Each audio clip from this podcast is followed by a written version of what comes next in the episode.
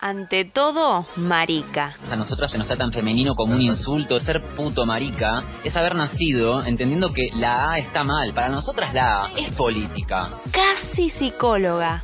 Siempre con conciencia de clase y con conciencia de género. Y activista por los derechos LGBT. Tenemos que acostumbrarnos a celebrar todos los años con orgullo. Ella nos propone dejar de ser soldados del pingüino. Vengo a proponerles un sueño, es el de volver a tener una Argentina con todos y para todos. Y empezar a ser las dragonas de Cristina. Peronismo y feminismo, nada más ni nada menos. Arroba marica combativa. Vamos a hablar acerca del trabajo sexual, pero no vamos a hablar cualquier cosa, sino que vamos a poner un poquito en contexto lo que está pasando, sobre todo acá en Argentina. Eh, vamos a escuchar a Georgina Orellano, ella es puta, feminista y peronista, es trabajadora sexual callejera, secretaria general del Sindicato de Trabajadoras Sexuales de Argentina, AMAR, y yo voy a sumar algo que es madre. Vamos a escuchar a Georgina Arellano acerca de la situación que están viviendo las y los trabajadores de la economía popular en Argentina. Desde el año pasado nos enteramos que desde la UTEP, la Unión de Trabajadores y Trabajadoras de la Economía Popular, se estaba impulsando y exigiéndole al Estado la creación de un registro único eh, de los trabajadores y las trabajadoras de la informalidad. Eh, este registro comienza a tener forma este año cuando se incluye una nueva área dentro de la órbita del Ministerio de Desarrollo Social, que es la Secretaría de la Economía Popular.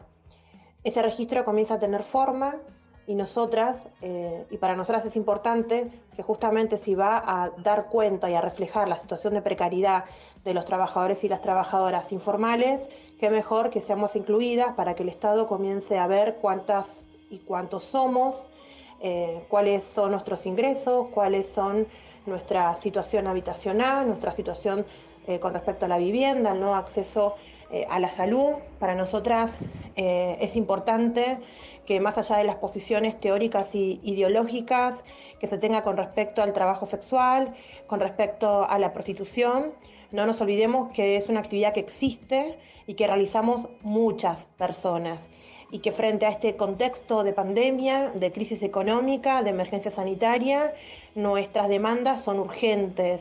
Eh, lo que nos ha dejado eh, esta cuarentena y el COVID-19 reflejado es sobre todo la precarización laboral, la situación de vivienda eh, que nos preocupa porque es de una manera de hacinamiento con condiciones indignas, con condiciones insalubres, una situación de emergencia alimentaria, compañeras que no tienen ni siquiera dinero y no cuentan con ingresos económicos para poder comprar sus alimentos y darle de comer a sus hijos, a sus hijas, compañeras y compañeros que tienen interrumpido su tratamiento, que no pueden acceder a la medicación, que no pueden acceder a la hormonización. Em, y, compañeras y compañeros endeudadas, endeudados. Entonces, este registro venía a dar cuenta de eso a dar cuenta de que existen las trabajadoras sexuales, existen los vendedores ambulantes, existen los manteros, las manteras, los cuidacoches, eh, los trabajadores y trabajadoras de la economía popular existimos y el Estado tiene que atender nuestras demandas generando políticas públicas. No nos permitieron ni eso, no permitieron eh, a que comiencen se comiencen a reflejar de manera estatal políticas públicas. No permitieron que las compañeras que se inscribieron y que lograron inscribirse en las cinco horas que estuvo habilitado el registro, en el cual lograron y alcanzaron a inscribirse 800 trabajadoras y trabajadores sexuales, puedan acceder a un programa social como el potenciar trabajo o el salario social complementario. Estamos hablando de derechos básicos, estamos hablando de políticas sociales en las cuales nosotras quedamos afuera porque nuestro trabajo no está reconocido y quedamos afuera eh, porque siempre desde los requisitos que se piden del Estado eh, no son flexibles y no entienden la complejidad en la que nos encontramos eh, los que ejercemos nuestros oficios en la informalidad.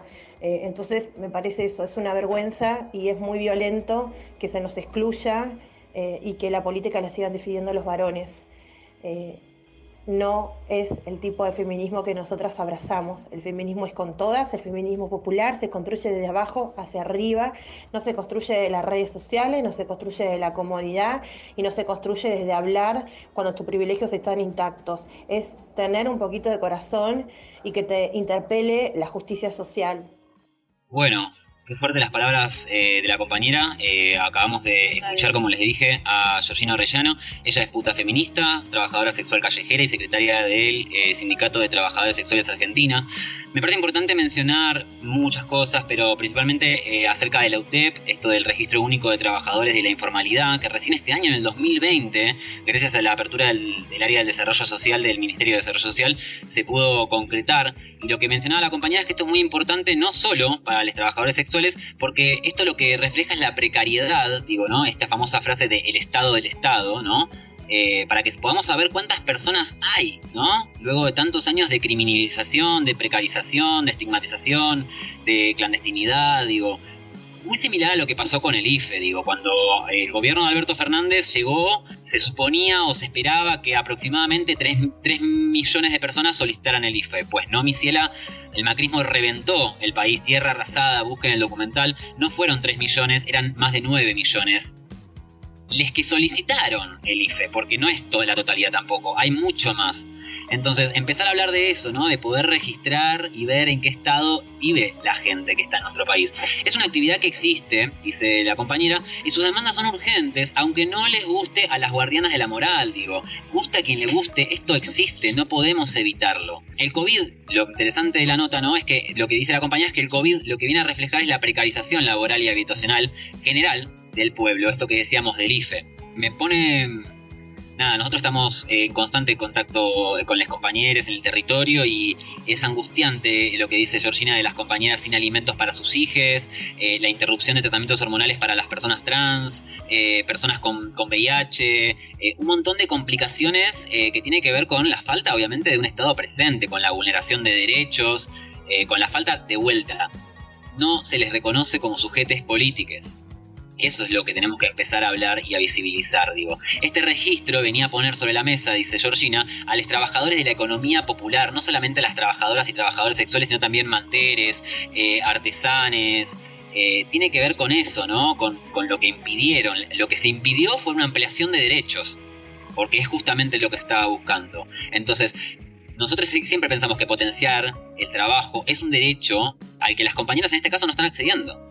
Y esto que menciona de que los requisitos estatales siguen siendo más burocráticos que efectivos. Digo, estamos implementando políticas públicas para, por ejemplo, la población travesti trans y se le exigen un montón de requisitos que dale, ¿en serio? O sea, no garantizaste que esa persona primero sobreviva, segundo tenga una educación. Claro, genocidio, travesti trans, ah, pero para venir acá a reclamar algo tenés que presentar el documento, tenés que presentar la, la libreta sanitaria. ¿Qué no me estás pidiendo? ¿Las vacunas? que soy? ¿Una perra? O sea, para un poco y esto va para el Estado también, ¿no? Esto de agilizar un poco los trámites y dejar un poquito la burocracia de lado.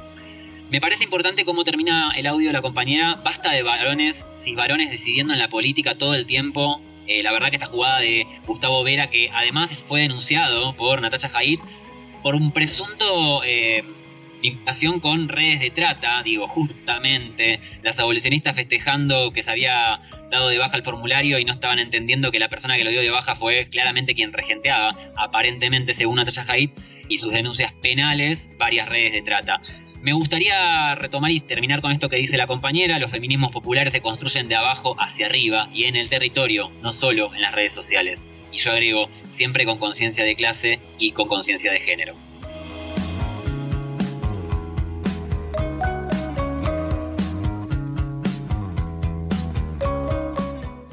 Clary, no sé qué, qué opinás de la, de la columna. ¿Qué te pareció? Sí, o sea, estoy de acuerdo, me parece esto como las yutas de la moral. Bueno, hoy salió mucho el término yuta, o sea, a pensar. Siempre con las eh, nunca con la yuta. Y la yuta de la moral también es como, me acuerdo, es también como ese feminismo académico, ¿viste? Desde la academia, siento que el debate a, a revolucionistas y demás, como puede ser un debate que se dé desde la moral o desde la ética, pero luchar por los derechos humanos es luchar por los derechos del otro. Y en el momento que te pones a militar en contra de la ampliación de derechos, qué sé yo, ahí sí me parece que cabe la pregunta como, bueno, ¿de qué lado estás? ¿O para qué estás militando? ¿Y para quién estás militando? Porque te convierte automáticamente en un pro vida. O sea, pasa lo mismo que con el aborto. Puedes estar a favor o no del aborto, pero es un derecho que se tiene que conquistar y que se tiene que ganar para las compañeras. Me parece que en este punto pasa lo mismo. O sea, debate bárbaro. Podemos hablar horas y horas del abolicionismo, el revolucionismo y demás.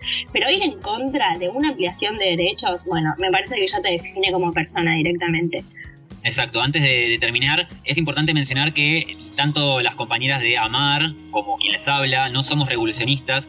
Eh, en mi Instagram tienen un IGTV con la compañera Nikki Castillo, eh, la verdadera hija de puta, acerca de, de, que es para nosotros, digo, ¿no? El trabajo sexual y cuáles son sus reclamos. Y lo que sí me gustaría comentarles antes de terminar con esta, con esta parte del programa lo voy a anticipar. Quizás la semana que viene tengamos la posibilidad de sacar al aire a una compañera. Sí, uy, se pica. Clarín, no sé si te acordás, cuando fue el debate por el aborto legal, seguro y gratuito, conocimos, eh, en la militancia obviamente, conocimos a las compañeras de, ¿cómo se llamaba? Católicas por el derecho a decidir. ¿Te acordás? Sí, total. Sí, obvio. yo cuando escuché por primera vez Católicas por el derecho a decidir, lo primero que me pasó fue tipo, re hombre, ¿Cómo que creen en Dios? ¿Que creen en un tipo? Estas tipas no son feministas. Y de repente me di cuenta de lo que es la política, ¿no? Lo que es hacer estrategias, lo que es tener eh, esas alianzas y a callarse la boca, ¿no? Y a no chutear a las creencias de las demás, compañeras sobre todo.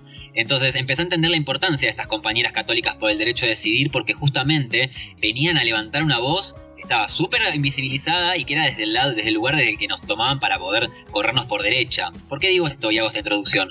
Porque no sabía que existían las compañeras peronistas a bolo, pero no en contra del trabajo sexual. ¿Me seguís? exactamente lo mismo que las compañeras, pero en este caso con la temática del, del abolicionismo. Son abolicionistas, pero no son regulacionistas. Sería otra palabra, ¿no? O sea, como son peronistas y creen en la justicia social justamente, por lo que militan y por lo que usan es por esto, por el reconocimiento, la ampliación de derechos, pero no chutean a las compañeras. No se meten con la decisión de cada una de las compañeras de hacer de su cuerpo y ganarse el dinero como quieren, como decimos siempre, ¿no? En este sistema capitalista, ¿quién no es puta? ¿No? ¿A quién no explota ni quién decide de qué trabajar o de qué estudiar, ¿no? Obvio, obvio, total. Y también siempre que se quiere visibilizar, o que quizás compañeras de otro lugar como que bueno, fue lo que pasó con Kazú, de repente tipo se la linchó, casi la matan. En su momento pasó con Jimena Barón, que también fue como... ¿Querés contarnos lo de? ¿Qué pasó con Kazú? Kazú sacó eh, el tema nuevo de Kazú, que igual no me acuerdo el nombre, qué problema. Eh, dale. Eh, se la Sí, no, me acuerdo. Eh, se la criticó muchísimo porque decía que, bueno, que eh, estaba como avalando a las putas. Es que es, o sea, siempre se va a, la, como al mismo conflicto, siempre es la misma pregunta o el mismo reclamo.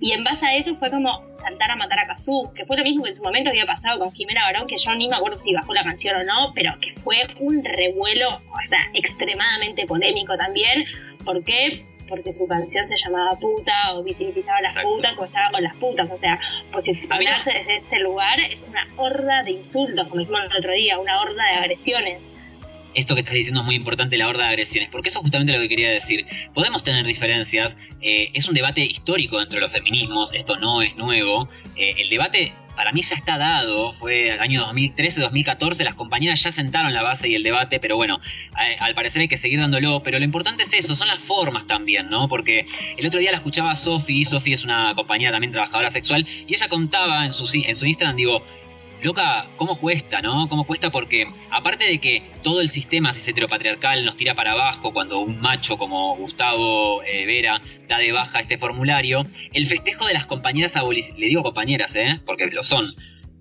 están todavía bastante equivocadas, pero no son el enemigo. Pero las compañías abolicionistas festejando, digo, cómo nos tiran para abajo toda la lucha, la militancia, sin mencionar cuando tienen el descaro de criminalizarnos y preguntarnos a nosotras por redes sociales dónde están las pibas nos, echan en la cara eh, a las compañeras trabajadoras sexuales que militan, perdón, les echan en cara dónde están las pibas como si fueran, ¿entendés? Les tiran muertas por la cabeza cuando, como dice la compañera Georgina cuando termina el audio, ¿no? Eh, los, transfeminismos y, sobre todo los populares se construyen en el territorio. En Argentina, en Cava, gracias a las putas, gracias a, Amar, no hay una puta en situación de calle en la pandemia. No fue gracias al Estado, no fue gracias a la reta, no fue gracias a Alberto, fue gracias a las putas, a las trabajadoras y a los trabajadores sexuales que organizadas, haciendo política, como lo vienen haciendo hace más de 30 años, garantizaron el derecho de las personas de su gremio, por así decirlo, porque estamos hablando de política y de sindicalismo. Nos quieren llevar siempre al terreno de lo moral, de, de la pavada. No, esto es un club de lectura y esto no es una venta de tappers. Acá las compañeras están haciendo política y es lo que no quieren, es lo que quieren correccionar. Por eso que digo siempre, eh, entendamos de qué forma dialogamos y sobre todo a quién estamos atacando, porque de vuelta, mientras todas las compañeras que se entienden transfeministas o feministas festejaban por la bajada de este formulario, no se estaban dando cuenta de que quien estaba festejando en realidad era un fiolo, un tipo, un cis hombre denunciado por estar involucrado en redes de trata. Esto fue mi columna para el día de hoy, espero que les haya gustado.